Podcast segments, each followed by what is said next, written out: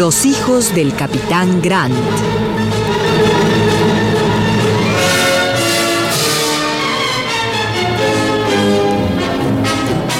De Julio Verne. Adaptación Rolando de Castro.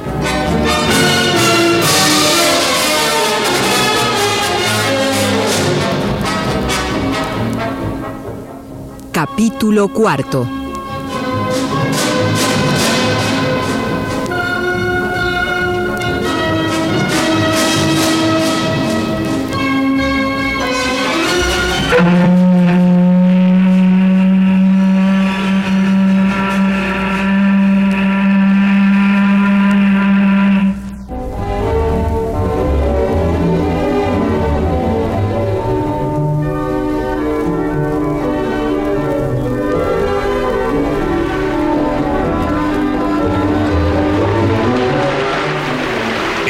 Sigue con maravillosa velocidad el rumbo de Vespucio y Magallanes. El 13 de septiembre cortamos el trópico de Capricornio y la proa encara la entrada del célebre estrecho. Durante las primeras horas de navegación, las costas son bajas y arenosas. La travesía debe durar escasamente 36 horas y el panorama de las dos orillas es incesantemente variado, pero aún no hemos distinguido ningún habitante en las peladas rocas de la Tierra del Fuego. Nuestro amigo Paganel permanece largas horas en cubierta, tratando de distinguir estas costas americanas con su lente larga vista.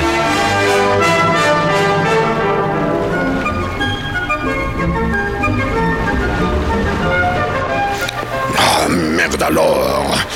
¿Qué le pasa, amigo mío? Oh, uh, uy, mm, ¿Está usted Lady- de mal humor? Eh, excusez-moi, ma- madame. Eh, Lady Elena, disculpe usted mi espantoso lenguaje, eh, pero es que llevo aquí más de cuatro horas y no he visto ningún patagón. Mm. Y una Patagonia sin patagones no es una Patagonia.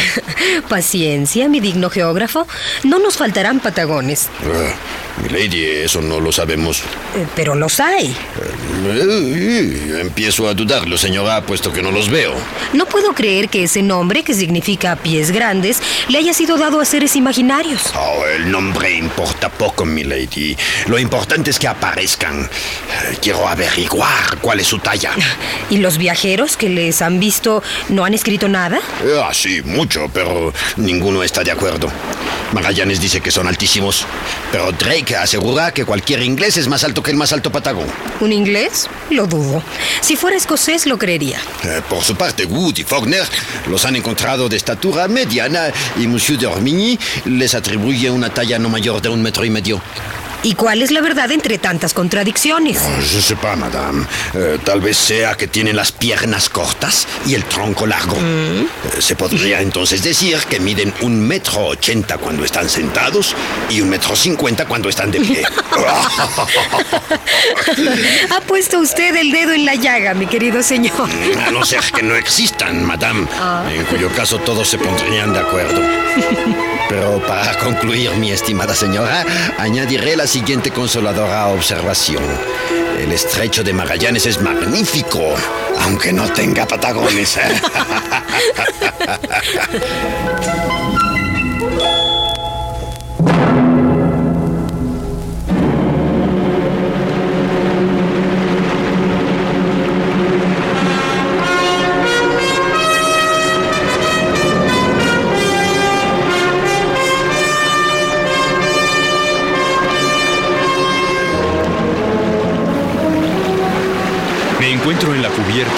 en el momento en que el Duncan costea la península de Brunswick, entre dos panoramas espléndidos. Más tarde, 60 millas después de haber doblado el cabo San Gregory, Robert Grant y el señor Paganel se unen a mí para contemplar a lo lejos la penitenciaría de Punta Arenas. Nunca imaginé que en estas tierras el paisaje fuese tan impresionante, milord. Todos esos bosques que ocultan las faldas de las montañas. Y allá, hacia el sudoeste, el monte Tarn, que según me dijo el señor Paganel, tiene poco más de 2.000 metros de altura.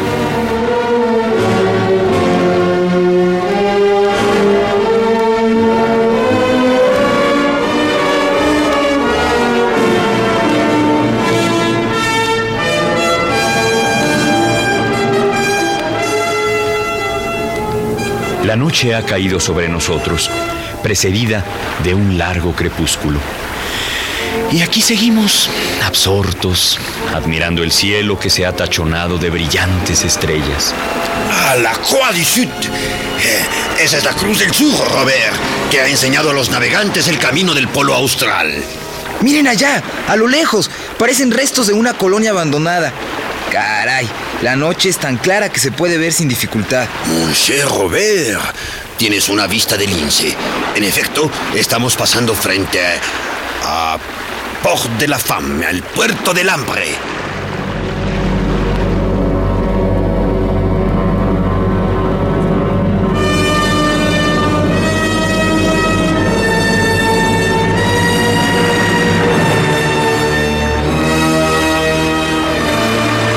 El puerto del hambre.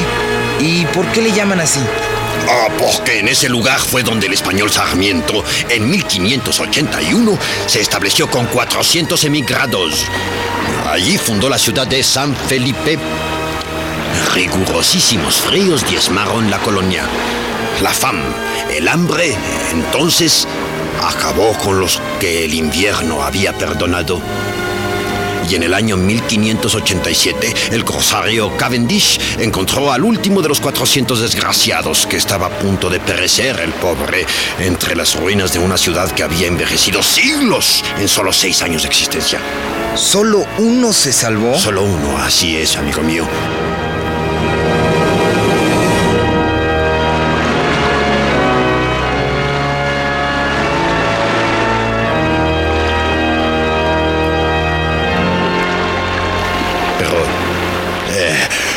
¿Qué les parece si bajamos al salón, eh, nos unimos con las damas encantadoras y pedimos al steward Olbiné que nos sirva la cena? eh?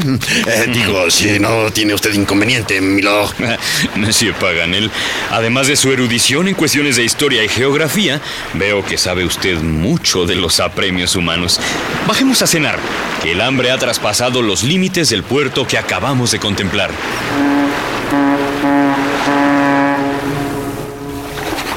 Bitácora del capitán, primero de octubre. Han pasado ocho días después de haber doblado el Cabo Pilares y el Duncan entra a todo vapor en la bahía de Talcahuano. Magnífica ensenada que tiene 12 millas de longitud y 9 de anchura. El cielo no ostenta ninguna nube y el viento del sur reina invariablemente.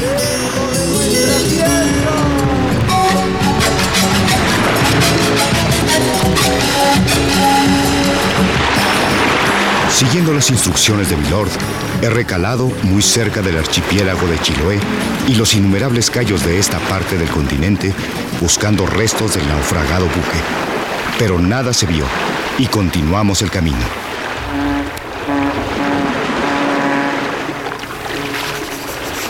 Octubre 3. Finalmente, 42 días después de haber dejado las turbias aguas de Dumbarton, anclamos en el puerto de Talcahuano.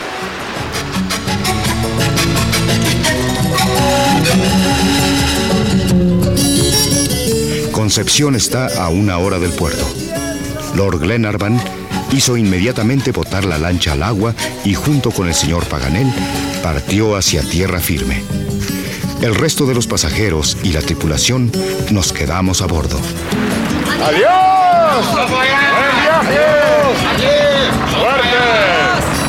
¿Cuánto tardarán en regresar, capitán? Ah, unos dos días. Van a Concepción a hablar con el cónsul británico. Tal vez él sepa algo del naufragio y quizá hasta del paradero de tu señor padre. Dios así lo quiera.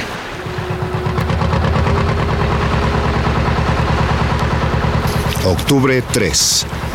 Los marineros me avisan que se acerca la lancha del Duncan, con Milord y Monsieur Paganel. Nos aprestamos a recibirlos.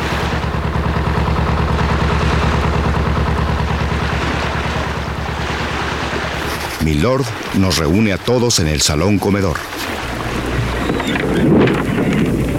Amigos míos, desgraciadamente ni el cónsul ni sus colegas han recibido la menor noticia de que el buque Britannia hubiese naufragado a lo largo de las orillas chilenas o americanas. Ah, es una pena. Pero no hay que desanimarse. creo que lo más conveniente es volver a revisar el documento. Y debo pedirle al señor Paganel que nos permita confiar en su sagacidad. Enchanté, será para mí un placer. Yo me pregunto, ¿es errónea la interpretación que hemos dado a este documento? ¿Es ilógico el sentido de esas palabras? ¿Nos salta a la vista de los menos perspicaces el nombre de Patagonia? ¿La palabra indio no es la correcta? Eh, Yo, yo, yo pienso que sí, que sí, es la correcta. Siendo así, ¿no es evidente que los náufragos en el momento de escribir estas líneas esperaban caer prisioneros de los indios? No, alto aquí. Eh, monsieur, son conclusiones eh, eh, justas, muy justas, pero esta última no me lo parece tanto. ¿Qué quiere usted decir? Eh, quiero decir que en lugar de leer en el documento serán prisioneros, leamos son prisioneros. Ellos ya estaban cautivos cuando redactaron el mensaje. Imposible. La botella no pudo echarse sino en el momento de estrellarse el buque contra las rocas. Nada lo prueba. Y no veo por qué razón los náufragos no pudieran enviar el mensaje después de haber sido arrastrados por los indios al interior del continente. Muy sencillo, amigo Paganel. Para echar una botella al mar, es preciso que haya mar en donde echarla. Ah, me sí. O a falta de mar, ríos que desagüen al mar. Eso no se nos había ocurrido. ¿Le parece entonces a usted? Me parece que debemos buscar el paralelo 37 en el mismo punto en que se encuentra la costa americana y seguirlo sin separarnos ni medio grado hasta el punto en que se sumerge en el Atlántico. Atravesemos la estrecha faja chilena, pasemos la cordillera de los Andes, descendamos a las Pampas y quizá en ese sitio, en el seno de una tribu sedentaria o a orillas de algún río desconocido, los hallemos. No es nuestro deber subir hasta lo último del paralelo 37 y si es preciso para encontrar a los náufragos dar con él la vuelta al mundo entero. Tiene razón, no cabe duda. Sí, ahí está mi padre. Y donde esté, sabremos encontrarle, hijo mío.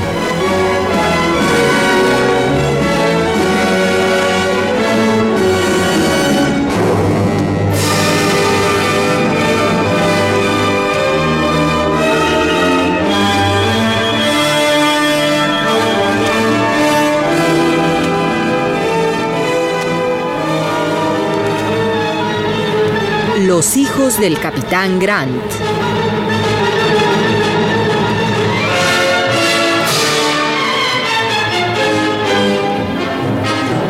De Julio Verne. Adaptación Rolando de Castro.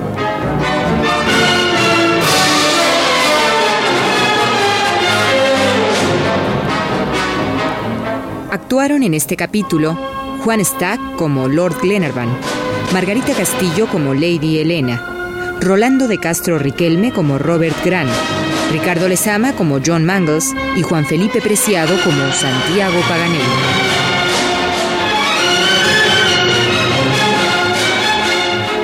Grabación y montaje, Jorge Castro y Manuel Estrada.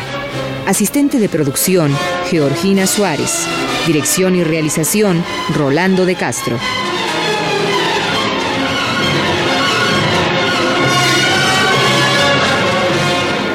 producción de Radio UNAM.